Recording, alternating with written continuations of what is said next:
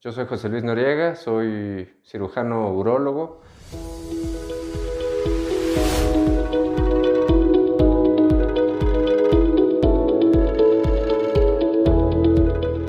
Realmente la vasectomía es un procedimiento que se hace, se puede realizar con anestesia local. Yo prefiero realizarlo con sedación y con anestesia local para reducir al máximo el dolor.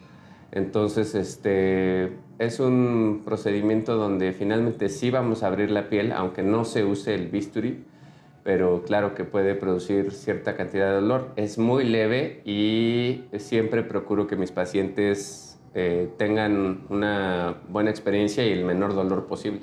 La recuperación de la vasectomía prácticamente eh, es inmediata después de salir del, del procedimiento quirúrgico el proceso de recuperación empieza.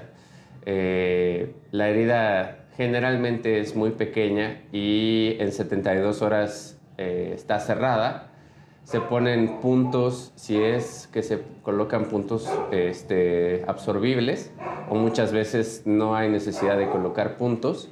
Entonces, este, esto pues acelera la situación de cicatrización aunque una herida siempre tiene un proceso aproximado de un año en cicatrizar, eh, pero realmente reincorporarse a sus actividades puede ser al otro día. Eh, la vasectomía no es eh, para este fin. El pene no va a crecer después de hacer la vasectomía, pero cabe resaltar que tampoco tu capacidad sexual ni tu sensación durante la relación sexual va a cambiar.